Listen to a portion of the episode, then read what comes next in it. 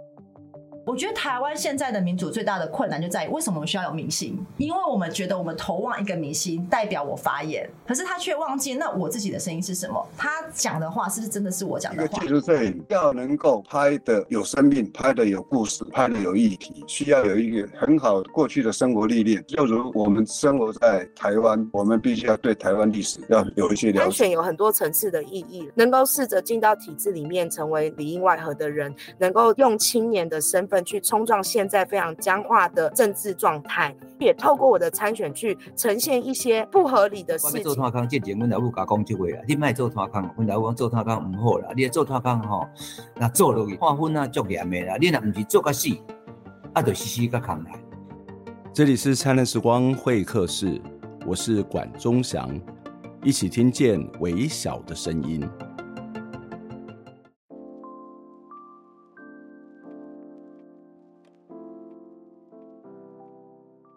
节目的开始，先跟大家说一声新年快乐！因为我们节目播出的时间是大年初二，非常感谢，非常感动。这个新年期间，你还继续收听我们的节目，感觉有点硬，听起来好像有一点点无聊，可是您听了，就让我们非常的感动，也非常的感谢。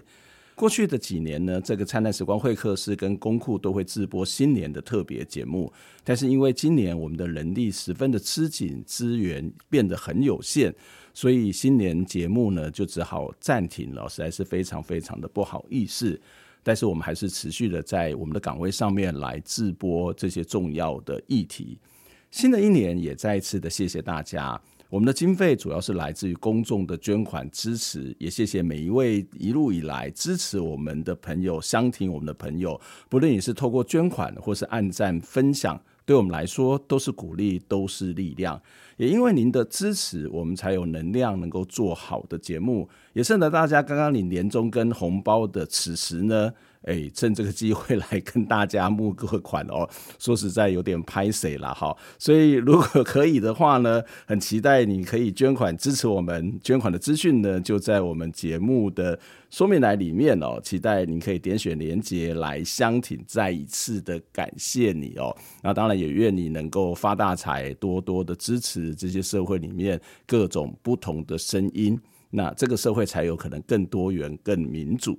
今天呢，是我们这个二零二四落选人系列专访的最后一集哦。这一系列播出以来，其实我们的下载点阅率都还蛮不错的，非常谢谢大家的支持以及大家的分享哦。未来我们还是会去思考怎么去做一些系列的节目，也很期待这个系列专访之后呢，你还是可以继续的收听我们的节目，相信有很多的议题都值得我们要再去关注的哦。所以在最后一集的这个特别来宾呢，我们邀请到的是这个基隆市立法委员的参选人王醒之。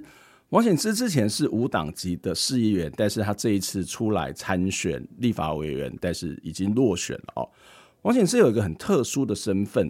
他的父亲呢是台湾重要的乡土文学作家，同时也是前民进党的立委，并且还担任过文化部部长的王拓。不过更重要，对我来讲，或是对很多的选民而言，这些可能都不是一个重要的身份。虽然很特殊，很多人会把它当做第二代，可是就我对王醒之的认识呢，他其实是常年参与社会运动，特别是劳工运动，是一位第一线的社运工作者。我非常喜欢这一集的内容哦。待会呢，我们就要来访问王醒之，来谈他的从政的历程。在进节目之前呢，也一样期待您可以透过捐款的方式支持我们，让我们一起听见微小的声音。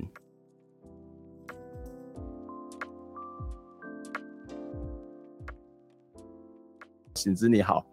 嗨，你好，呃，中祥好，各位观众朋友，大家好。上次跟您提到这个基隆的这个呃市街的这个议题哦，其实也有蛮多的回想以及讨论哦。那但是我我我我觉得，其实我们在很多的地方在外面的观察，虽然我们不在基隆啊，可是我我们大家都觉得你在基隆市的这个市议员的这个所谓的任内，事实上呃非常的认真，然后也做了很多很多的这些事情，然后也有不错也不错的评价哦。那我就蛮好奇的，为什么你不继续的当市议员？他应该是一个可以很好发挥的一个战场，那为什么不当市议员？然后不当市议员之后没多久，又又来参选立法委员了。嗯，呃，这个问题其实有一点复杂哈，就是说那那是因为我们在地方发展上有一个脉络。那但是在进入这个话题之前，我想先讲一件事情哈，就是说，呃，因为我有看到你们这次专题，呃，是叫做落选者系列。对，那你知道，就是说落选者这三个字对我来说是有点敏感的。那那当然，当然落选是事实。那但是落选者这三个字，它其实是。意味着败选，那可是你知道，在我们呃开完票当天晚上，其实我发表了一个声明，那当然也就是我们最后选后的感言。我感言的标题是什么？我感言的大标题就是呃落选，但是胜选，嗯嗯的宣言，就是说落选不代表是败选。落选也可能是胜选，对，落选，嗯，主要的原因就是看说我们怎么看待成败标准。你今天如果用社会运动的角度来看，其实长期以来，呃，传统的社会运动，我们大家都知道，少输就是赢，嗯嗯啊，所以到底什么叫做胜，什么叫做败？我认为对于每一个有心要投入呃政治工作或者是参选夺权的社运工作者来说，我觉得胜败标准这件事情在一开始。就必须要很清楚的界定出来，当选并不是胜选的唯一标准。嗯，我再说一次，当选不是胜选的唯一标准。那回过头来，我们就要问说，那这一场选举或这几场选举，或者我们不断的选举下来，我们到底胜在哪里？嗯，我讲的是胜利的胜哈，这件事情我觉得重要。所以你就是说，这个落选者系列 没有不好，因为落选确实是。嗯是事实哦，但我自己觉得，就是说，在这个过程当中，有很多在呃选举作为运动的一种方式的时候，它其实是有一些。我觉得蛮明确的累积，我认为每一个落选人其实身上都有这个，哦，这个我觉得是必须要被提取出来的。嗯，没错，这部分我稍微做，不是打枪你啊，哈，没有没有没有没有，我我我蛮我非常同意你的一些想法，就是我在很多地方都会讲说，社会运动通常都不会达成他的目标啦，对，因为他的目标并不是要马上的达成，而是要透过那个过程当中一部分就是你刚刚谈到那个累积嘛，啊，另外一部分就是他在这个过程当中可以卷动很多更多的人，就是说一个成功的社会运动，如果他的主张能够让更多的人参与，甚至投入，某种程度上面，它其实就是成功的。是的，所以当不当选，达不到目标，事实上，我我们都知道那很艰难。那但是不能够不讨论，所以我觉得这个非常重要的一个面向。对，yes yes yes。好，那那那再回到刚刚哈，就是那个钟祥问的问题，就是说，呃，为什么市议员当的好好的，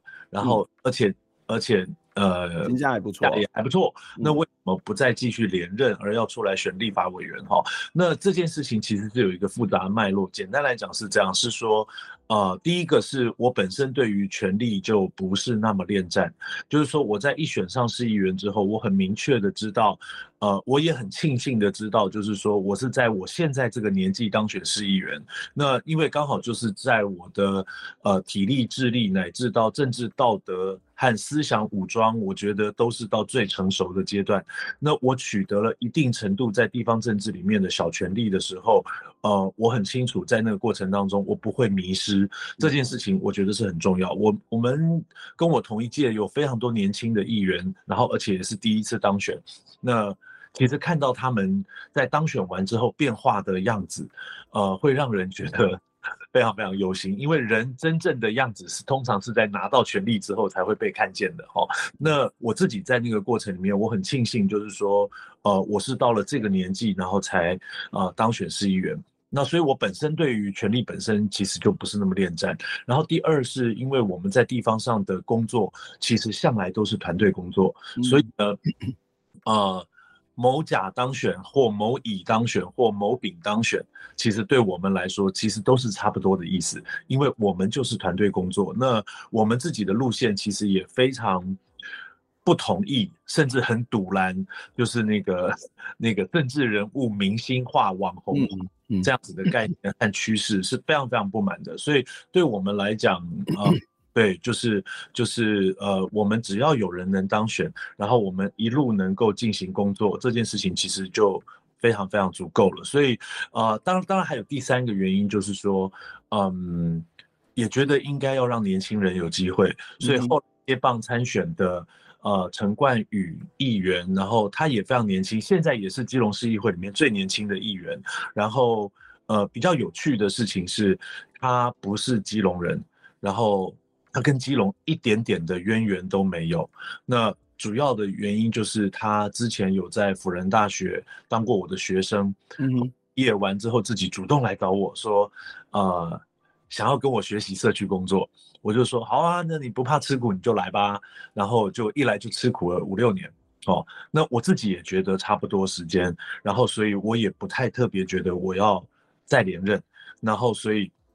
我也就在问他是说，哎，那他愿不愿意试试看把这个工作顶下来，然后看看选民能不能接受他。那你知道他是一个屏东长大的孩子，他在基隆没有半个亲戚。那我们仍然有机会可以顺利连任，呃，不能讲连任，因为我我不是我在选，但是对我来说，其实呃冠宇的当选也就是我们团队连任的意思。所以呢，就就呃也得到基隆或者是在暖暖地区大家乡亲的肯定，觉得说哦。我们就算换人做，我们仍然是同一个路线。然后团队的工作是在地方上可以得到一定程度的认同，所以呃，在这种情况之下，我不连任 OK。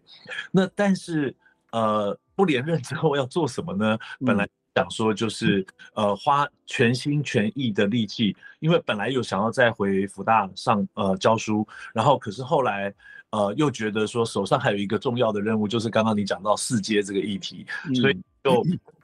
就觉得说我至少还要再花一年的时间把四阶这个议题搞定，然后我再我再回学校教书，因为总是需要赚点钱。然后结果，哎，结果弄着弄着就就发生了呃。五月二十五日的专案小组第五次的审查会议后的事件，然后以及再到后面七月七号的续审会议，然后我们也就看到在环评会上演的那个、那个、那个呃金盘脱壳密室密室会商的。荒腔走板的环评会，那在那个过程当中，才比较清楚的经验到说，我们如果没有一个立法委员可以好好的来为基隆说话，或者来进入四阶这个议题，那大概真真的这个案子就没救了。所以在那之后要下定决心，就是说，OK，那这样子我出来选立法委员没有关系，嗯，那把看看有没有机会在选立法委员的过程当中，呃，也同时把四接这个议题让更多基隆人知道。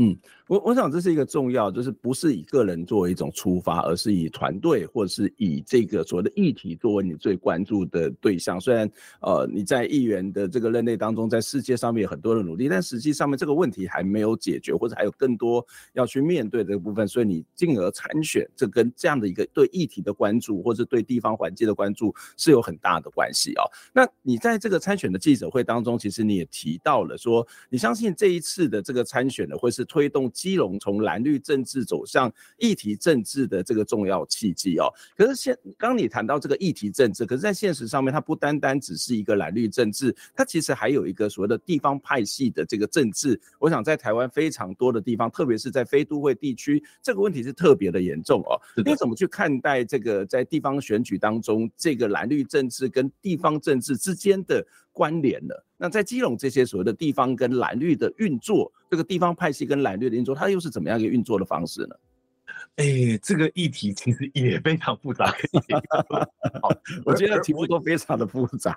对对对，非常非常复杂。嗯，那那那呃，而对我来讲哈，就是虽然我在基隆耕耘了一段时间，但是对于你刚刚讲这个问题，我其实仍然没有办法掌握的非常清楚。那、嗯但是我必须要说，就是因为基隆是过去以来、长期以来就是蓝大于绿的都市。那如果纯粹以蓝绿板块来分的话，就是蓝大于绿的都市。那呃，而而蓝色的部分其实向来都是有各式各样不同的地方家族在进行掌握。所以，比方说，呃，这现在此任的。基隆市现现任的基隆市市长谢国良，他所代表的其实就是谢家。那呃，现在刚当选立委，也就是我的呃竞争对手哈，呃那的呃当选，但是当选立委的林佩祥，他代表的是林家。嗯，那那呃，所以呃，其实在是真的讲说，在基隆市的家族政治，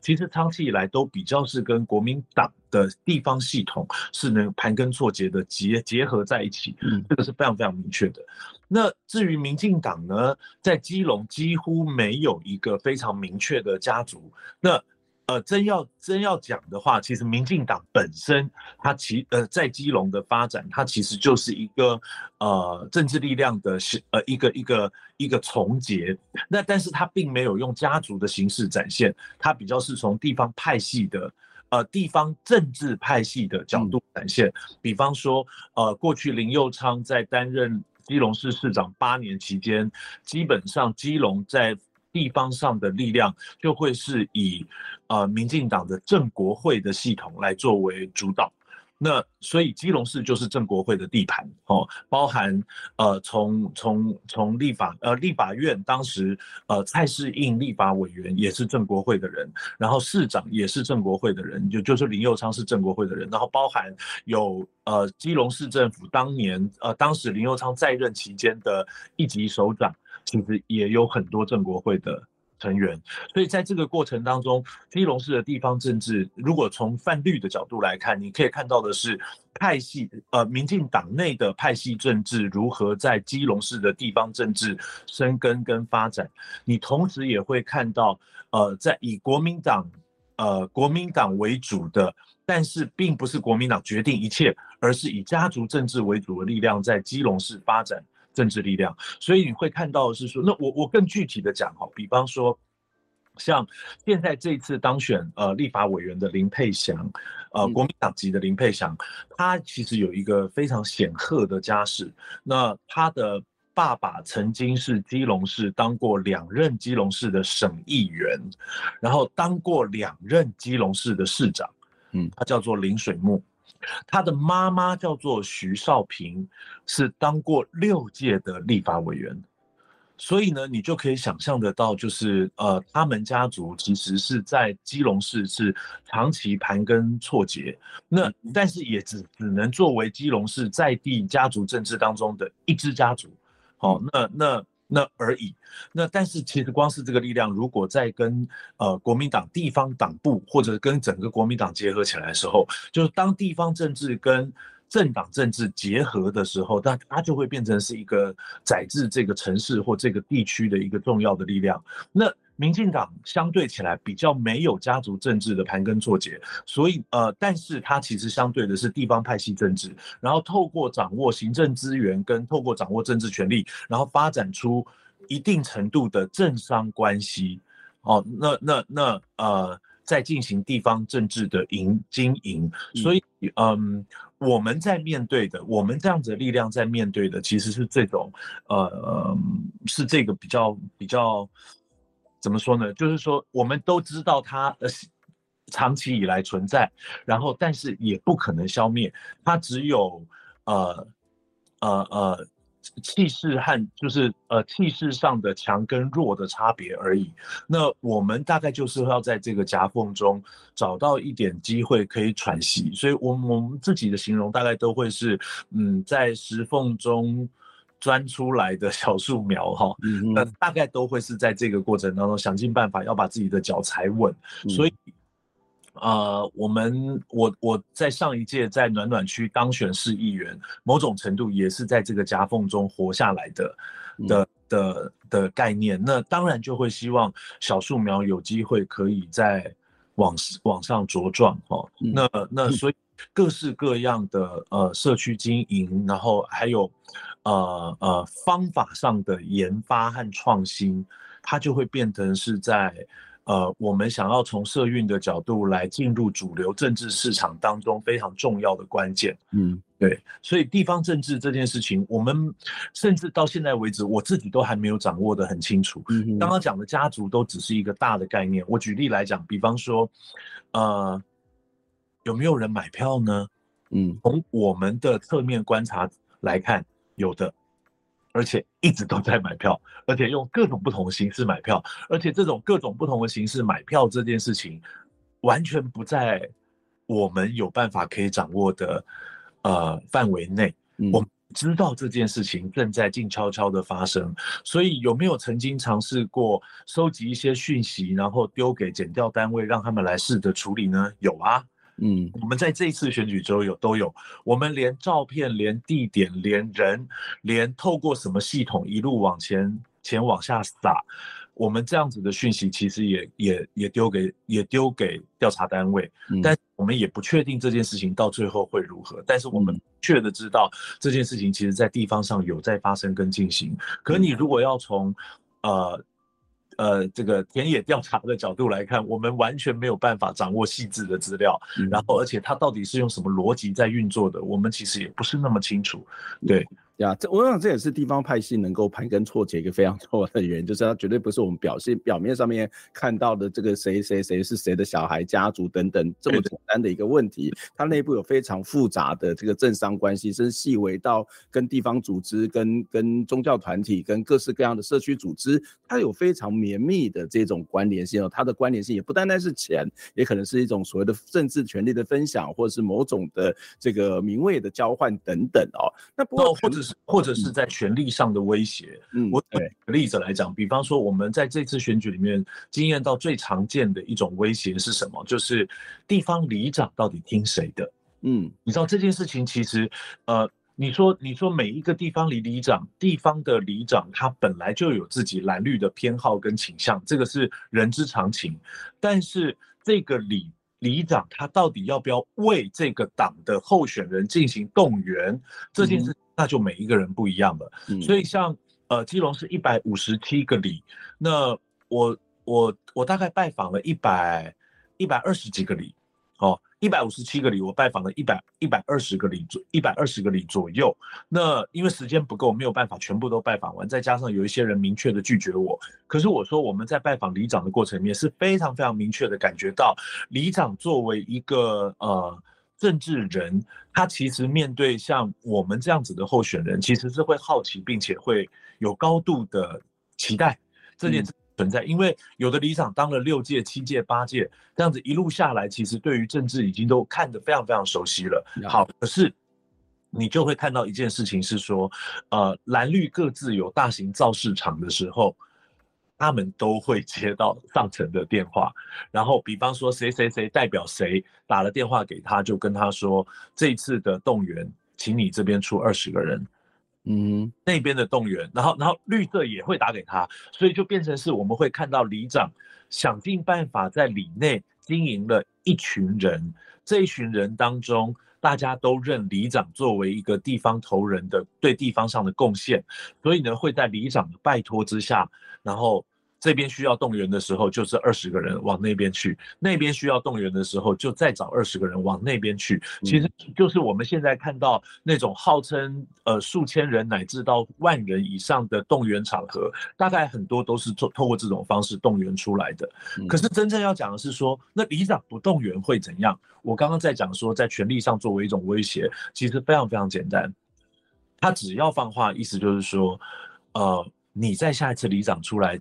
参选的时候，我推一个人出来跟你选，嗯，你就吃不完兜着走了，嗯，这件事情是非常非常明确的事。那我们在这次选举里面有看到太多太多类似像这样子的。呃，在组织上的运作，然后在权力上的威胁，当然比较正面的，呃，不，不能讲正面，就是说，当然比较，呃，也有另外一种是在利益上的结合，嗯、这个当然也有哦。但我是说，这些当然都是棍子跟棍子跟萝卜，嗯，同时交替在交互在使用的关系，嗯嗯，非常非常明确。那我们有没有办法穿透这些呢？呃，可以，但是很难，然后也有机会。然后，而且也也可能可以做得到，但他需要的就是方法还有时间。呀，这这的确不见不是一件很容易的事情。待会我们会特别谈到你的选举，或是你在地方的经营，我们观察到一些比较有趣的一些现象，比较一些有趣的样貌啊。那刚刚我们刚刚谈到的这个林家也好，或者是呃这个地方的政治也好，那我们知道您的父亲是王拓王王委员，是这个王王部长哦。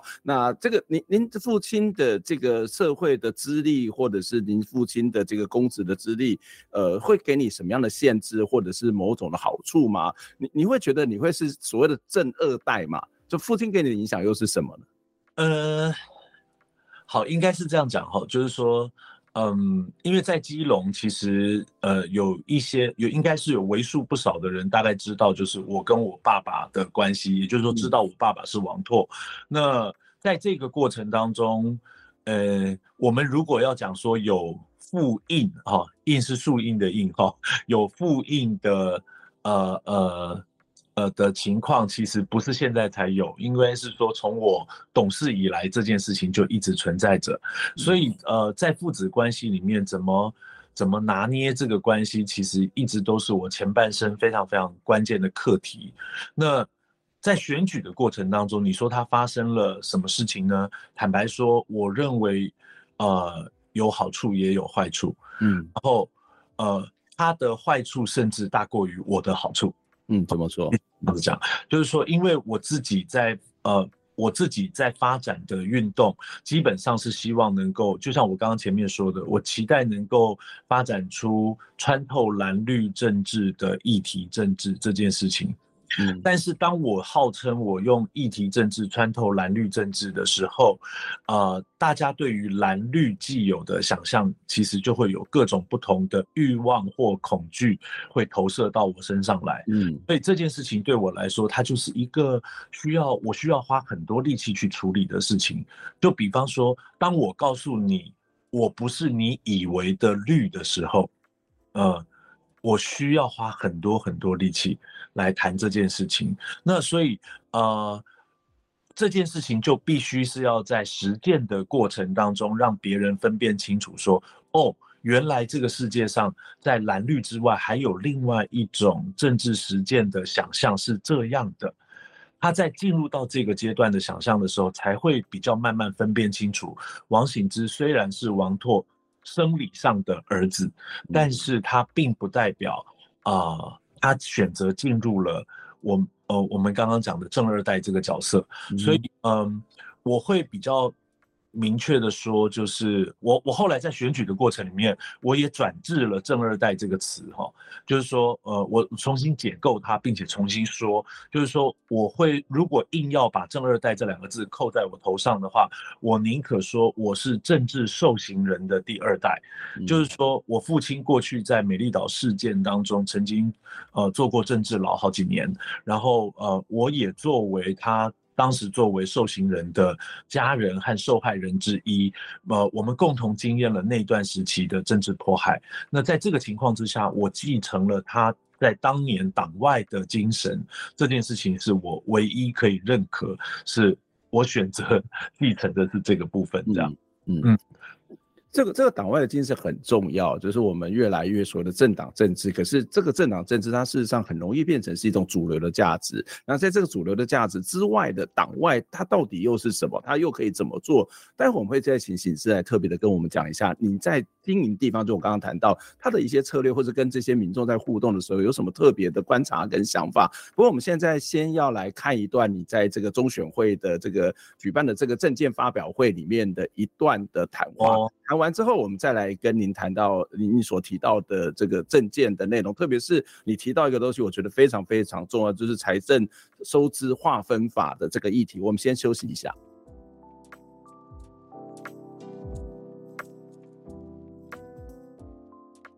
我们进入财政正义来看，首先我必须要说，大部分的基隆人。其实会跟我有类似的感觉，我们经常会在过程生活的过程当中感觉到基隆仿佛是次等城市，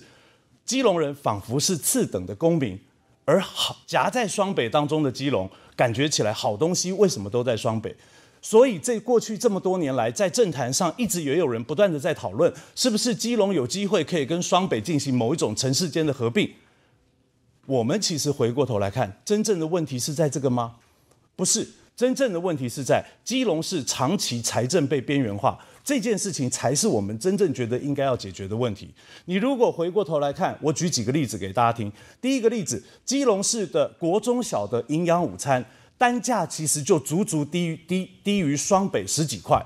谢国梁市长非常清楚，是希望能够把基隆市的单价往上调升，能够跟双北齐平。但你知道这件事情，其实就会让我们的。教育基金捉襟见肘，四年就会破产。在这种情况之下，你很清楚知道基隆没钱。第二，基隆是烂路王的称呼，为什么永远摆脱不掉？主要的原因是因为我们路面品质受损了之后，其实没有钱立刻可以进行修补。你如果翻开基隆市的市政预算，你就会发现，光是道路品质维护的计划，我们基隆市一年只有一点五亿不到。在这种情况之下，只能修修补补，烂路王的名号当然摆脱不掉。第三个，我们跟日常生活有关。我们如果每天坐基隆市公车，你就会发现，我们的基隆市公车。竟然是买其他县市淘汰下来的二手车，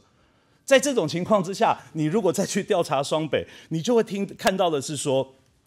双北最老的公车，他们只能要求用八年八年以下，但是我们基隆市有四成以上的公车车龄都已经超过十年，甚至为了要淘汰车龄十四、十五年的公车。我们必须要去采购别的县市淘汰下来使用了九年的中古车，这个是基隆人的错吗？这个是基隆的错吗？当然不是。我们回过头来很清楚的看到，真正的问题是在财政收支划分法，它作为一个不合理分配的法令，让整个台湾的国税在县市之间的分配的时候出了严重的问题。这套法令从一九九九年开始，一路到现在，长达二十四年的时间，完全没有修正，所以最后导致基隆市越来越穷。你可以看到的是说，中华民国的财税分配在二十二个县市之间，大部分的利利益全部都集中到六都，而剩下的都是非六都来分配，所以基隆当然越来越穷啊。我们甚至也还会觉得基隆越来越老。不是人口变老而已，而是这个城市的基础建设就是完完全全的不足。醒之很清楚知道，如果要改变基隆，必须要透过立法委员的职务，而且直接到立法院来开始推动财政收支划分法的修法。我们想要提出另外一个对基隆来说更重要的难题，它是基隆的危机。这个基隆的危机是什么？就是第四天然气接收站。第四天然气接收站，有一些观众朋友可能不是完全清楚，它其实就是协和火力发电厂的更新改建计划，另外要附带做的附属设施，准备要在基隆港的西岸港嘴上新建，呃，填海造地十四点五公顷，填海造地完了之后，准备要再放两座超大型的液态天然气储槽，每一颗储槽的直径长达八十公尺，是一个非常非常巨大的储槽，两个，我们认为。在这个过程当中，它会对基隆带来五大面向的冲击。第一个面向的冲击是对于海洋生态，因为准备填海造地的地点就刚好跟基隆市的水产动植物保育区完完全全重叠。在这个过程当中，对基隆海域的冲击会是非常非常严重的。但是我们没有看到任何好的评估报告，明确的评估报告。第二个，它会对海岸的景观带来非常大的冲击。也就是说，未来你如果站在外木山，你如果站在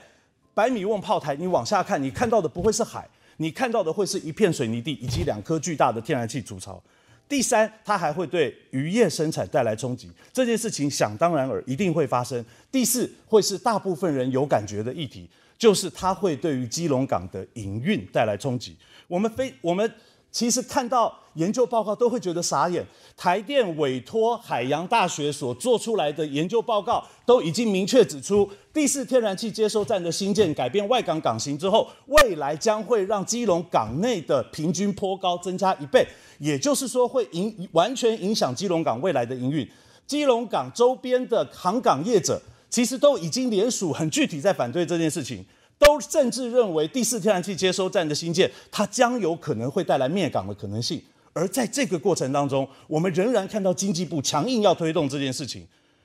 而且就是要逼基隆吞下这件事，这个完全没有道理。第五个冲击是什么？我们认为第五个冲击会带来城市安全的冲击。为什么？因为为现在此刻东岸，呃，军港从东岸迁到西岸，它会带来的效应是什么呢？未来西岸我们会看到的就是有军港、军营、军队、军舰，另外再加上港嘴上的两颗天然气储槽。面对这件事情，我们没有看到国安单位乃至到国防部提出任何评估的报告。到最后，如果在两岸关系紧张的过程当中，第一个受到威胁的就是我们基隆的基隆港跟市。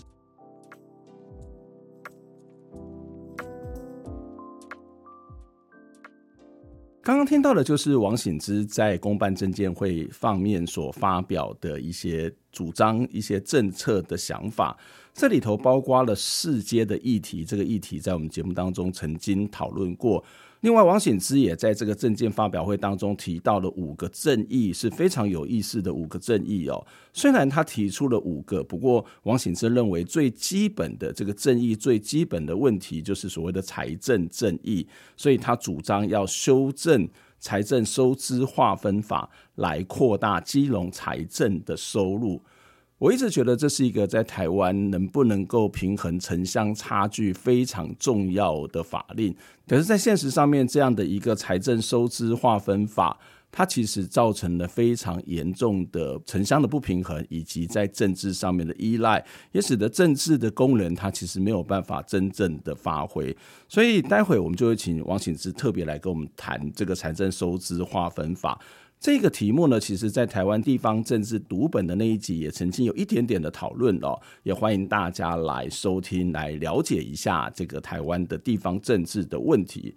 就如同我们在开场的时候提到哦，王显之他其实出身社会运动，他和上一集的邱显志不同的是，他其实更深耕在基层，投入更多基础的这些组织的工作，所以我很好奇哦。这样的做法对从政有什么样的帮助？会不会改变政治人物跟选民之间的关系呢？特别是台湾的选举仍然充满着这个英雄主义，所谓 charisma 的这样的一个选举的模式，甚至是某种的这种所谓崇拜的模式哦。这样的一种改变政治人物跟选民之间的关系，它有可能对台湾的政治带来什么样的改变吗？在进行王醒之的访谈之前，一样期待您可以透过捐款的方式来支持我们。透过您的捐款，才能够让我们走得更远、更好，做更深度的讨论以及报道。让我们一起听见微小的声音。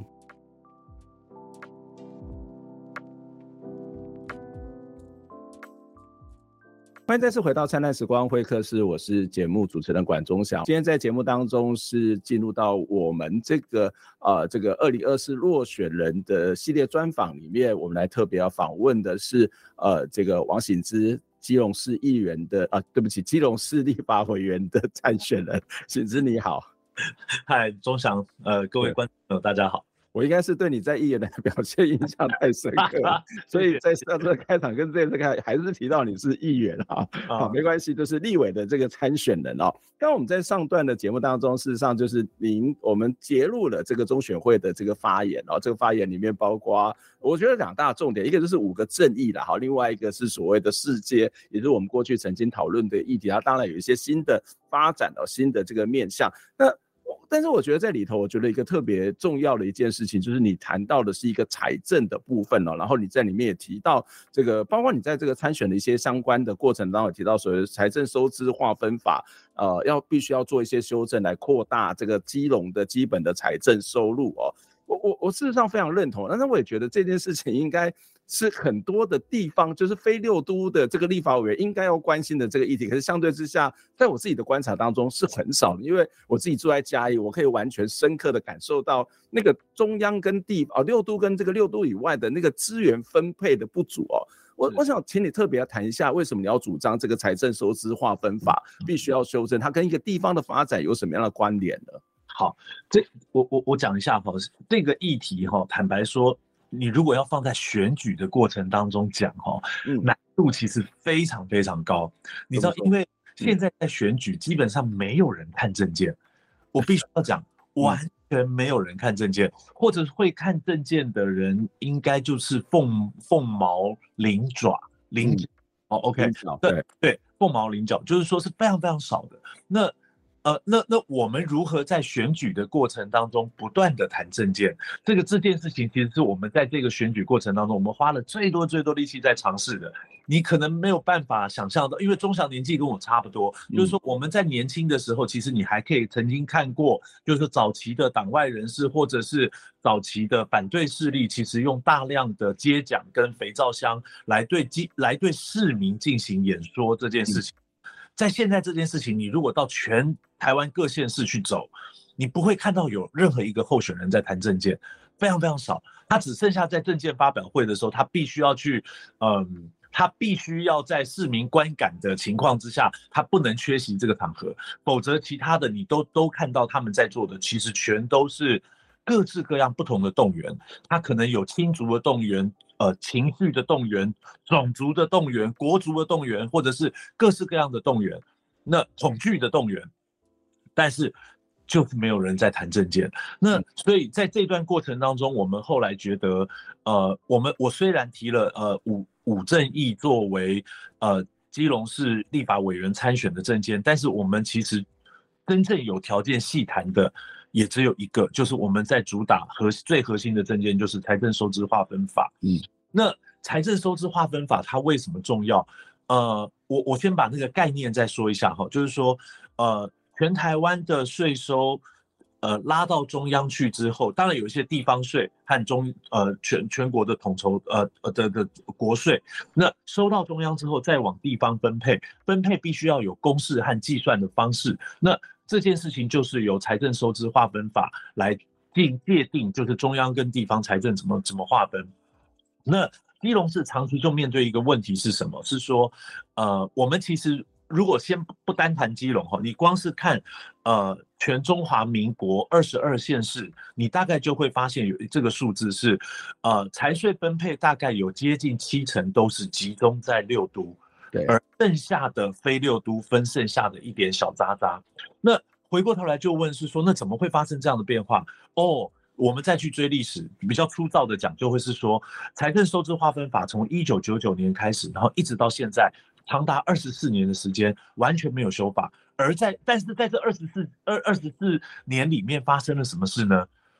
我们突然就从一都、两都、三都、四都、五都到六都，嗯，所以呢，你就会发现，在这个整个财政分配的模式没有改变的情况之下，大家都想尽办法要成为直辖市，那想尽办法要成为直辖市抢钱，在这种情况之下，就真的就会让没有办法。这个呃，成为呃直辖市，成为六都的县市，就会沦落到现在的处境。好，那你说，可是市民口袋里的钱没有变少啊？那到底什么变少了呢？我们现在看到的就会，基隆市其实就是一个现况。是，你知道基隆市一年的呃总税出，差不多就是平均大概是一百九十亿。这一百九十亿当中，真正有能力由基隆市政府自己自筹的。你知道比例有多低吗？只有百分之二十五，哇，只有百分之二十五。嗯，剩下的，如果中央把统筹分配税再丢给基隆，好，那让基隆勉勉强强可以有到百分之五十。可是剩下的你全都要靠中央来进行补贴或或或或补助。在这种情况之下，基隆市就像是什么，一一直要吵着要糖吃的孩子。但是你就算你吵到要糖吃。这个糖也没有办法让你健康，让你长大，让你营养，它只能让你止饥而已。嗯，那我我们说，那所以具体在基隆就会发生什么状况呢？具体在基隆就会发生的状况，我们看到的哈，长期以来，呃，基隆市的基础建设就没有办法得到一个完整性的规划以及分阶段的建设。基隆市的建设永远都是什么？写计划，要钱，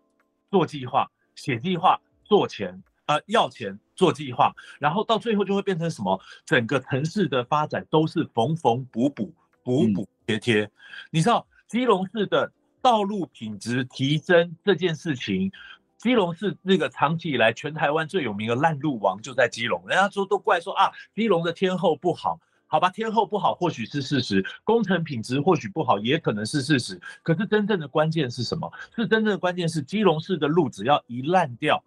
它没有办法立刻就修好，因为全基隆市的这个这个这个呃呃呃道路维修的预算也只有一年也只有一亿五千万不到，嗯，而一亿五千万不到的钱。还包含了桥梁检修在里面，所以基隆的路面永远破破烂烂。所以基隆如果要能够得到一段比较好的道路品质，就变成什么？好，我针对某一段省道，我来跟营建署要钱；我针对某一段的呃，我针对某一段的省道，我可能要跟公路局要钱；针对某一段的市区道路，我要跟这个营建署要钱。然后就是变成要不断的写计划，然后要钱，然后再做一段的补补贴贴，所以整个基隆市你看到的状况就会是，我们没有一个完整的基础建设在被一次性的规划的时候，甚至连道路安全都会出现问题哦。嗯，你知道，哎，今天如果交通部不是如果，就是事实上新闻也是如此，你公布全全台湾前前二十名的这个危险路口，哎，你就会发现有一大堆的危险路口都集中在基隆，喂。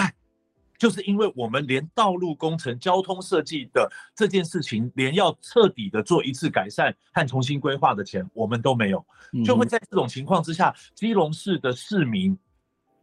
每天到台北、到双北上班，然后看着所有的好东西都在双北，但是我们就距离双北，我们就夹在双北中间而已，所以他会在这个过程当中发展出一种非常复杂的心情，就是说，嗯。我住在基隆，但是我的认同在双北，然后到最后就会变成是什么？是说，那这样子要不要我们来考虑一个议题，就是让基隆市可以跟新北合并，或者是跟台北合并，嗯，变成是我们也跻身六都行列，那说不定基隆可以多分到一点钱。所以从头到尾还是回过头来问说，那基隆市作为一个早期的省辖市，它其实跟嘉义、跟新竹都是一样的意思，就是说面对这样子的规模的城市，但是它却没有办法呃得到足够的经费，有有可以对基础建设做一次完整规划的时候，问题就会一大堆。然后我再举几个例子啊哈，呃，比方说小朋友如果在基隆市念这个。呃，在基隆市念国中小，营养午餐每一餐的单价都足足低于双北十几块，哇，这个数字不是小数字哦，嗯、足足低于双每一餐足足低于双北十几块那个单价。好，那现任的基隆市市长谢国良想说要把这一段的落的价差给补起来，我们一看就说好，那他如果补了之后补了十几块之后，会跟双北齐平。但你知道挖东墙补西墙的结果就会是什么？他假设把这个价钱真的就用我们基隆市自己的教育基金来补足的话，嗯，基隆市的地方教育发展基金四年不到就会破产，嗯，你知道这个这个你你就会知道是说为什么基隆市的小朋友在基隆吃营养午餐，他吃到的是这种等级的餐，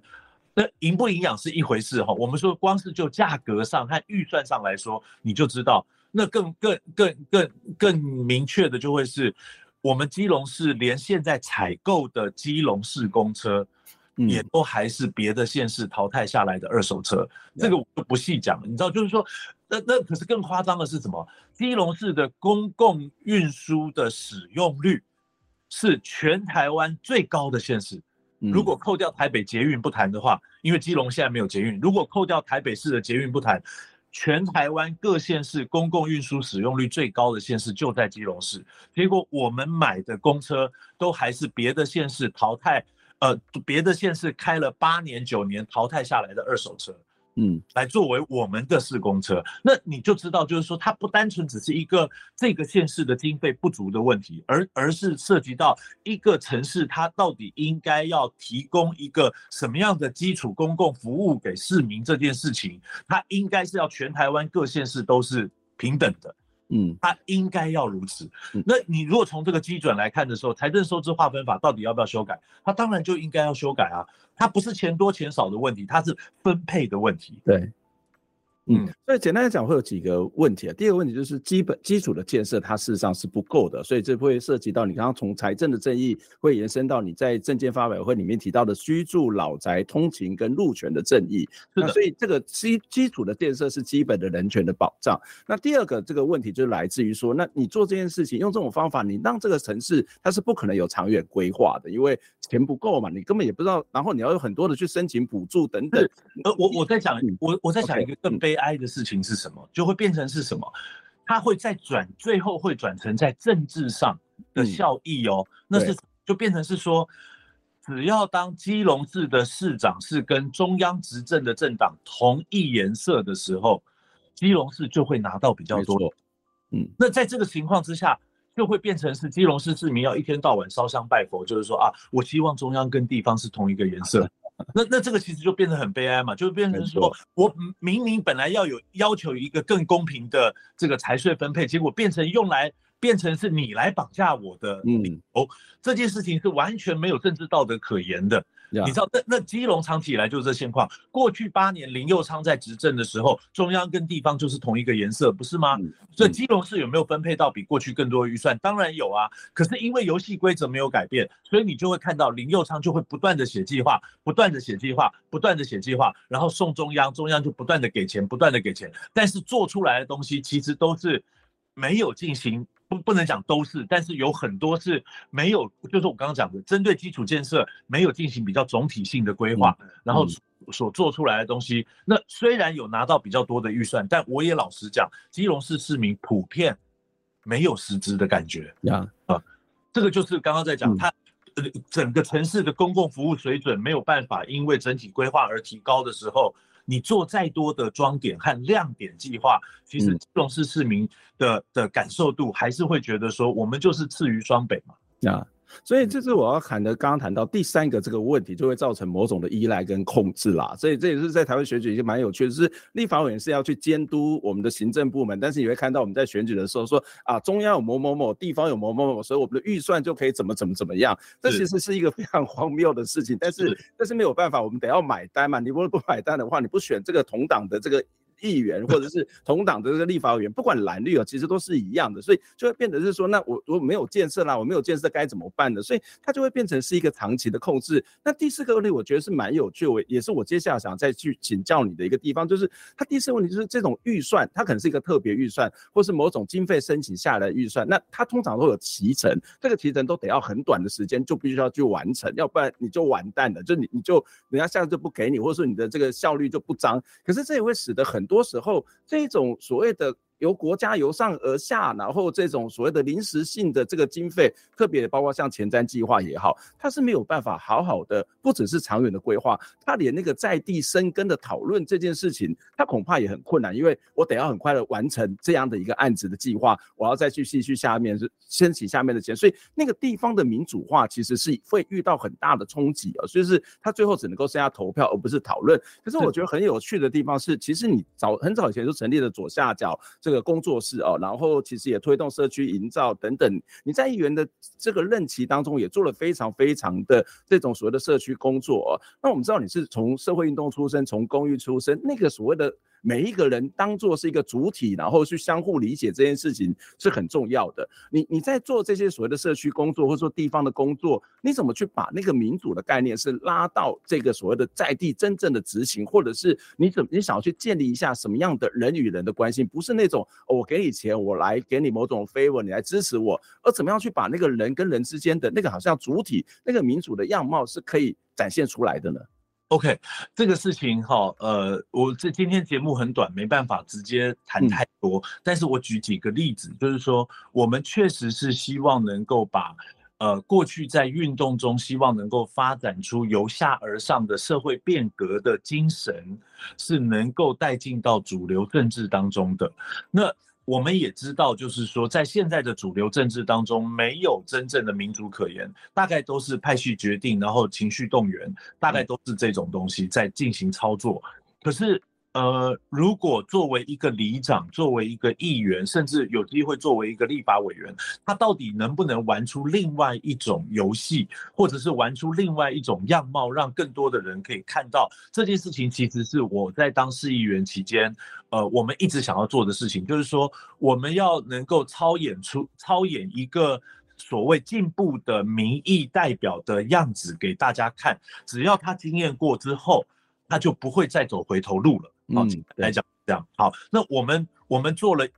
呃很多奇奇怪怪的实验，那其中比较两个，我觉得可以比较拿出来讲的哈，其实是非常有趣，是呃呃，我们到现在为止也都还在努力尝试中。就是说，现在陈冠宇议员接棒了之后，也仍然努努力，我们也在做这件事情。我们做了两个东西，第一个东西叫做嗯呃，呃这个预算共读会，嗯哼。第二个东西叫做大家来提案，OK？那预算共读会是什么呢？就是说每一个基隆市议员他都要审查预算决算，OK？那基隆市有一百九十亿到两百亿之间的预算，这些这个跌堆起来的预算书大概就有四千页这么高，那一个议员绝对他没有办法全部都看完。但是我们都看完了。但我的意思是说，就算看完，你也不一定都懂。所以呢，我们其实就有一点点把这四千页的预算来变成是一个读书会，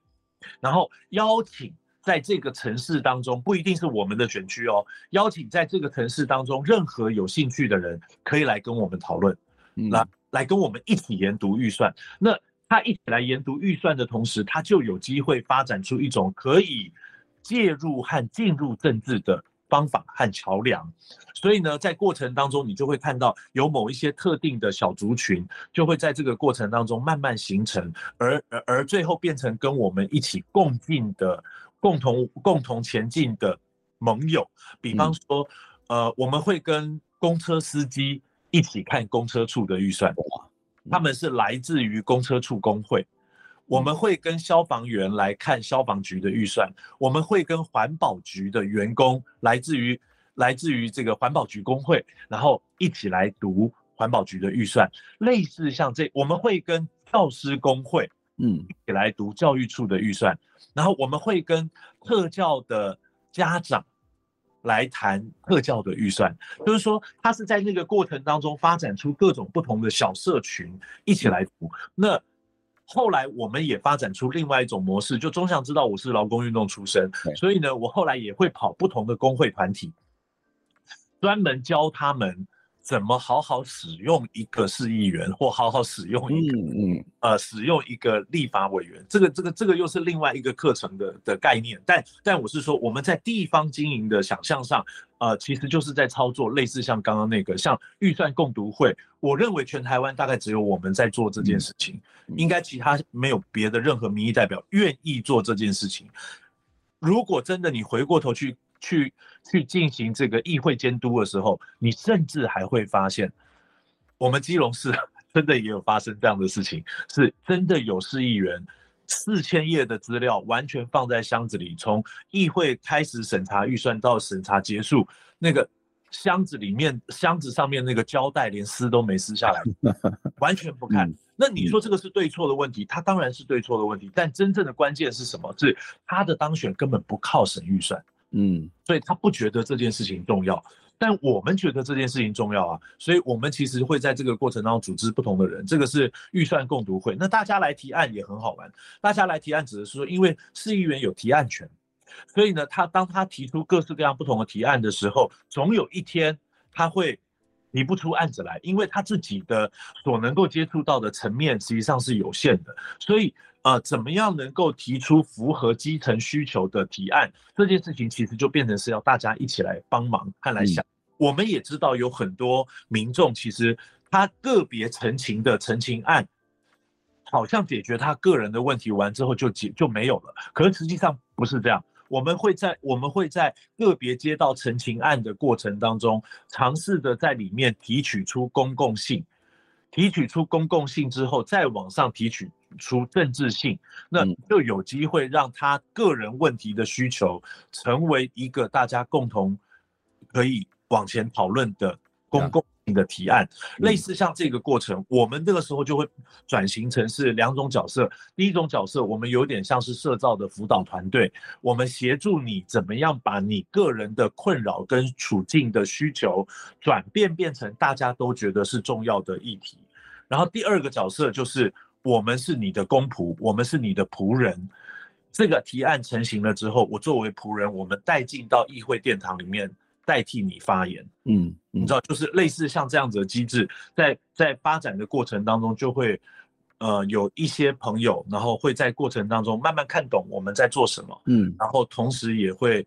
跟着我们在一起往前进。那还有很多类似像这样子的呃创新。的政治工作方法，我觉得这件事情其实对于社运参政来说都是重要的事情。嗯，这个蛮重要。我自己在做一些社区运动或这些社区行动的时候，事实上通常会有两种反应啦。就是如果我们要去呃，不管是保留什么，或是要反对什么的这个过程当中，第一种就是觉得啊，这这不好，就觉得好像做这个是没有什么用的哈。那第二个就是说啊，我来来锤底玩，就是那就找一个代议者来帮助。然后事实上。我觉得某种程度上面是大家反映出大家对自己是没有信心的哈，就是说我没有被当当做是一个很重要的人，或是我有这个能力。可是我觉得你做这些事情的过程当中，不只是一种哎开放式大家来看那个预算长什么样子，而是让大家那个过程当中发现，其实我是有能力的，我是可以有意见，我是可以有主张的，我是可以自己去行动。我觉得这是一个蛮重要的一个呃公民参政的一个历程呢。是啊，是啊，所以所以你也可以想象，就是说像。呃，我们其实一直希望能够发展出议会监督的社会量能，嗯、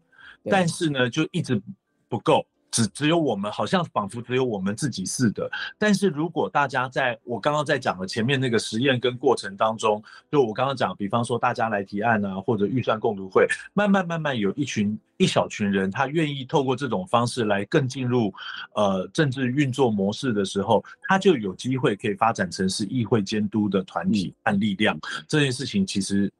就就有机会可以发展出来，所以所以我觉得是蛮好。我们在这次的选举的过程当中，其实呃也不断的在创造，透过选举不断的创造各种跟民众对话的机会。嗯，这件事情其实也会是也会是。呃，很重要的事情，这样。嗯，延延续这样的一种比较草根的这种所谓的做法，那事实上，呃，这个其实是把每个人当做主体，而让每个人从一个真正的人民力量是可以展出来这种做法哦。可是，相对于我们可以看到现在的这个选举的结果，就要刚刚谈到，呃，很多是所谓情绪动员，或是派系动员，甚至我们看到是一个救世主换成另外一个救世主，就是哇，都、就是台湾还是一个非常 charisma 这一种所谓的呃全能者 英雄式的这种选举，那个人。民常常只是一个。带选票或者是某种的跟随者哦，所以在台湾一直以来就会有一种批评，就是蓝绿两大党，就是所谓的右派政党。这个所谓右派政党，它不单只是在这个政治立场上面，它是比较偏向保守或者比较偏向资本。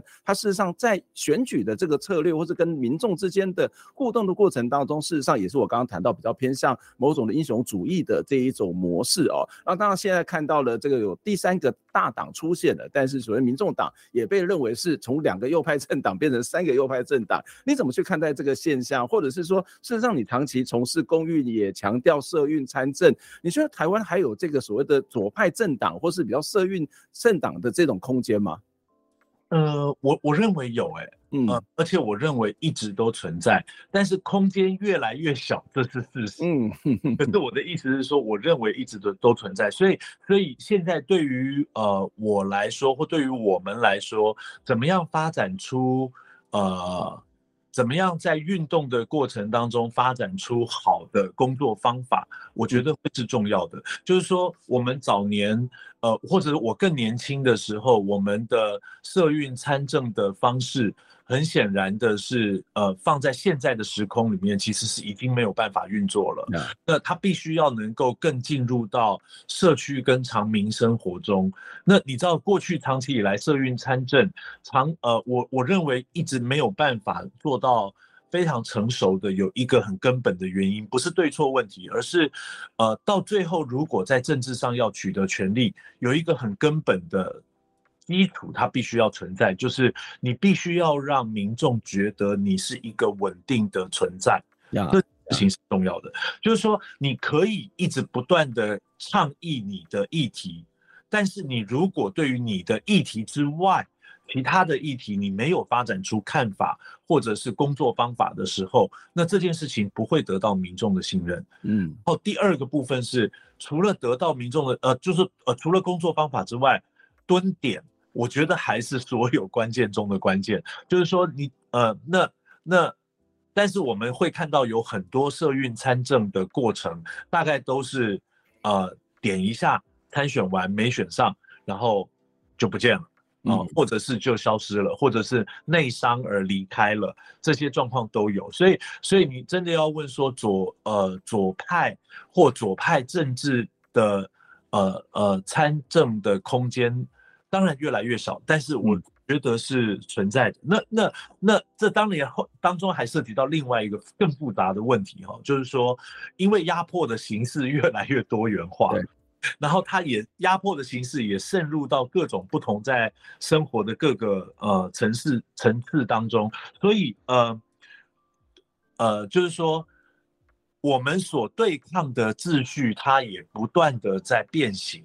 所以我们作为一种对抗的方法的时候，它也必须要不断的演化。那这件事情如何呃同步进行？而且甚至还有一，它甚至我们过去呃所使用对抗的方法，它甚至还会被收编成为秩序里的一部分。嗯，嗯，OK。那在这种情况之下，呃，我我们势必就是那个那个呃所面对的挑战是越来越多。那所以我我只是回过头来就是在讲是，所以不管。呃，我们所对抗的，还是我们用以对抗的，它都必须，它都事实上，它都不断的在变化当中。那回到一个根本，就是说，那我如何在一个社区蹲点下来，然后能够取得社区居民的信任，这件事情它就会变得更重要。就是说，人跟人之间的信任，或人对某一种改革路径的信任，这件事情，它不是奠基于，呃。我们在讲的政治信仰这件事，嗯，信任这件事情，它跟信仰，我觉得是两件不同的事情。那我们如何在生活中，在社区中取得大家的信任，然后同时又在必须要在这个信任的基础上，才有机会来谈信仰哦。那我我自己是是这样的看，所以呃，左派政治或左翼政党，我觉得在在在在全台湾，我觉得都还是有。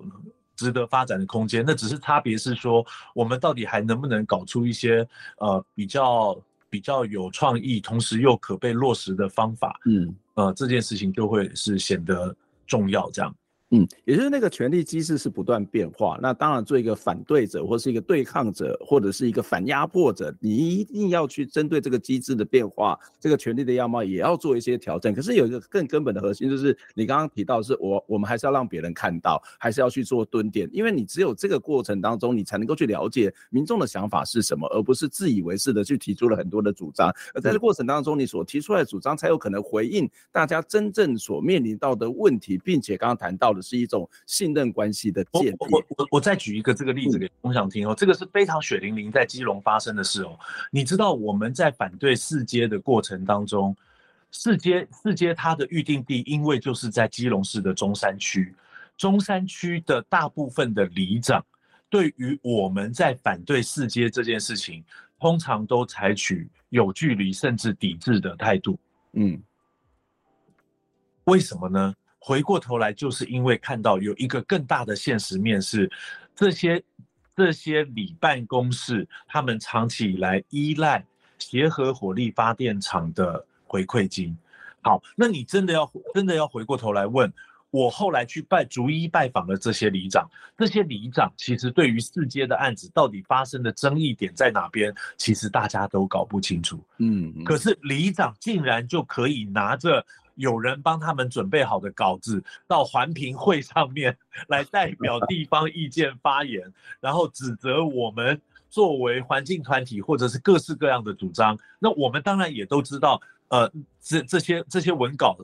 照着稿子念的文稿出自于谁的手笔？可是关键我要讲的是说。当我们个别跟这些里长碰面的时候，个别个别这些里长听完我描述这个议题的复杂性之后，其实大部分都会被我说服。我坦白说，可是，在行动上他没办法改变。为什么？因为一个里长最最重要的现实，他如果要在那个里可以活下来，他必须得到李明的支持。如果要得到李明的支持，他就必须要有足够的资源在里内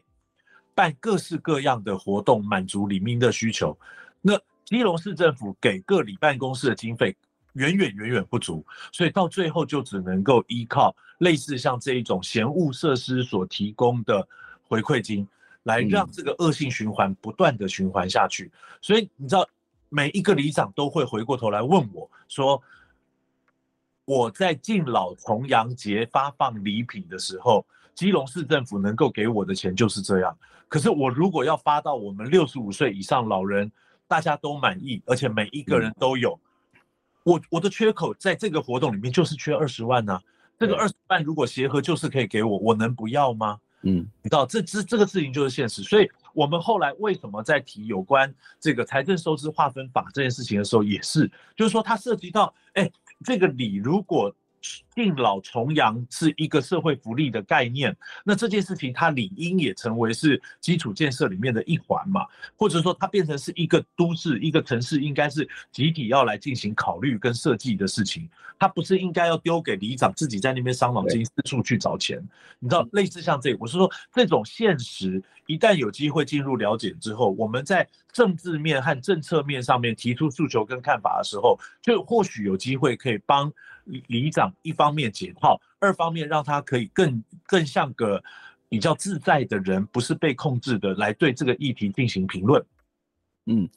我我我想，这就是一个从基本的这样的一个呃所谓的关系建立，或是去了解，慢慢的发展到一个相对这样可能抽象的这个所谓的法规政策的这个面向，这大概就是个非常非常鲜明的例子哦。我们也可以看到，醒之这几年在这个呃这个在基隆这些蹲点或者在市议员的这个过程当中，呃跟民众的关系啊、呃、建立一些关系，然后有某种程度的去改变了一些看起来有一些政政治的这个文化，有一些做一些调整哦。我说某种程度上面反映在。你这次的选票，例如说你在暖暖区的得票数好像也比这个蓝绿的候选人还高，甚至在某些的这个这个开票所还高过他的国民党的多出来一倍。我觉得这个其实是非常不简单。然后我觉得更难能可贵的是，呃，在我们所有的这个这几个访谈的对象当中，你应该是可以领回保证金，还可以取回这个取获得这个补助款的这个候选人，而这当然反映出你有一定的这个扎根跟某种的这个实力啊。我想问说，你你会怎么样去运用这一笔所谓补助款了哈？然后目前的选制对很多的小党或者独立参选人有很多的限制，你你觉得有什么样的突破的可能性呢？哎，好，这个都是好复杂的问题。我来先这样子讲哈，就是说，呃，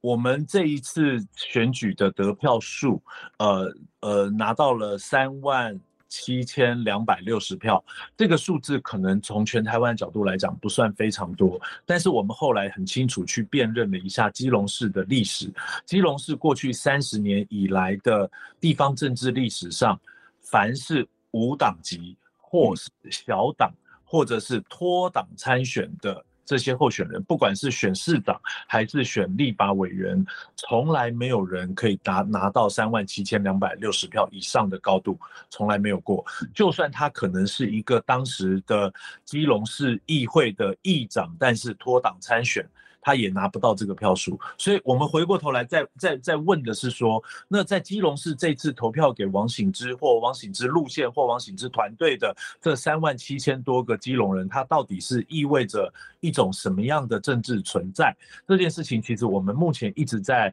想尽办法要分析，并且找到这三万七千多人。嗯，那。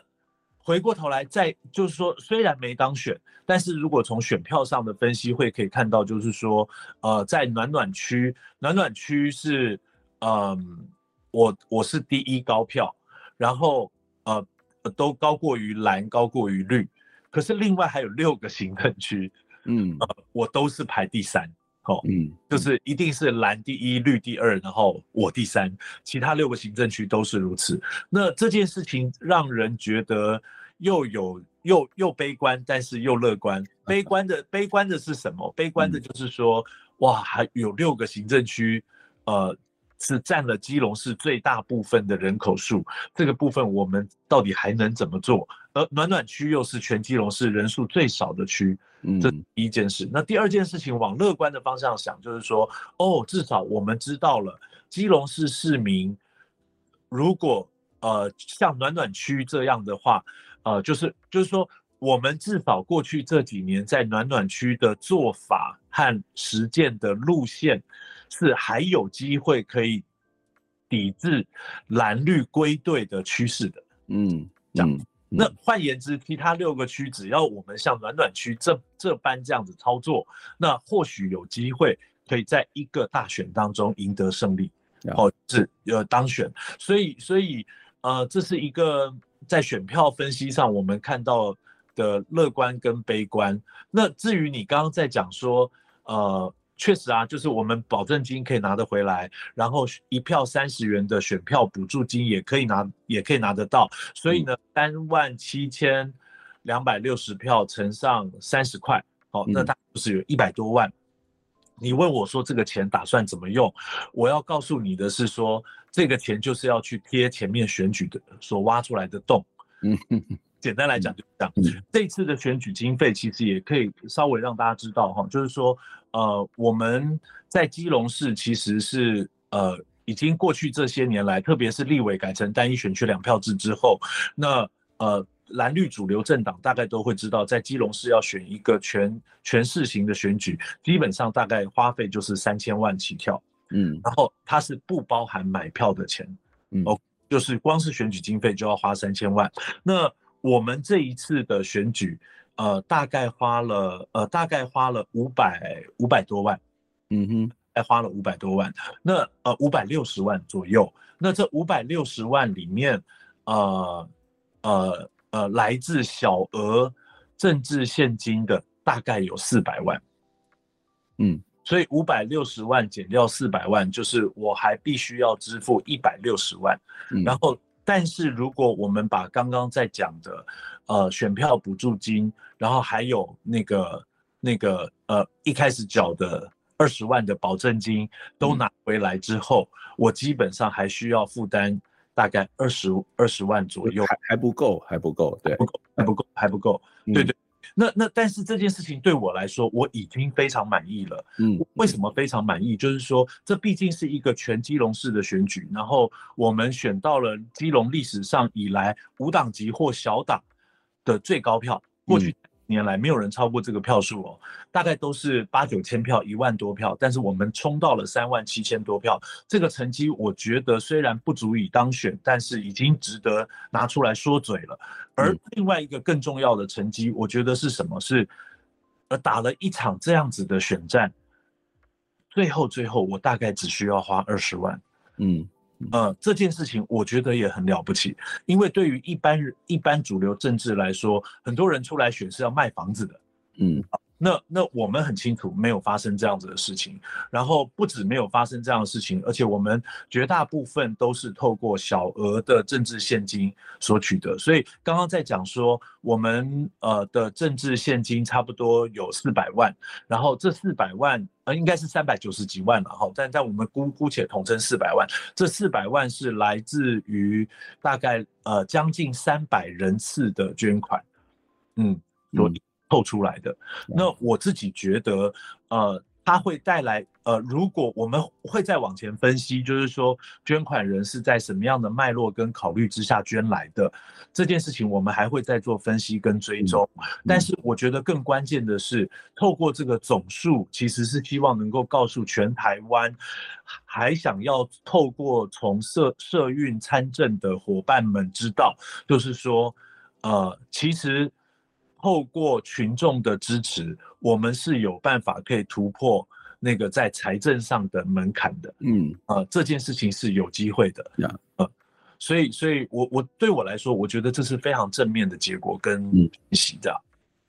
我我想醒之的这一番的这一次我们这个访谈，我觉得是一个非常重要的，就是从你的经验，从你的身上，或是从你们团队的这个呃蹲点的投入，也告诉我们这个政治改变，它的确是有它的可能性，但它绝对不是某种的英雄主义，或者是我我觉得有时候这个所谓社运也是有太多的英雄的样貌，而没有办法真正的 落实在地方，落实在社区，我觉得这是一个非常非常严重的问题。但是你告诉我们，这个其实是有可能改。改变的哦，那也的确像你在一开始提到的是落选者或是落选人，他其实不代表失败，而是代表另外一种新的开始，或是某种也许是迈向成功的可能吧。我们先把那个成功先挂号起来。可是重点是，那落选之后，我们这个社会或是这些参与者。的反思是什么？有没有进行反思？反思了什么？怎么样从那个过程当中再找到新的可能？可能还是一个更重要的一个面向哦。非常谢谢醒之来接受我们的访问。那希望下次有机会再跟你请教一些相关的议题。我们节目今天到这边结束，谢谢大家，下次再会，拜拜，谢谢。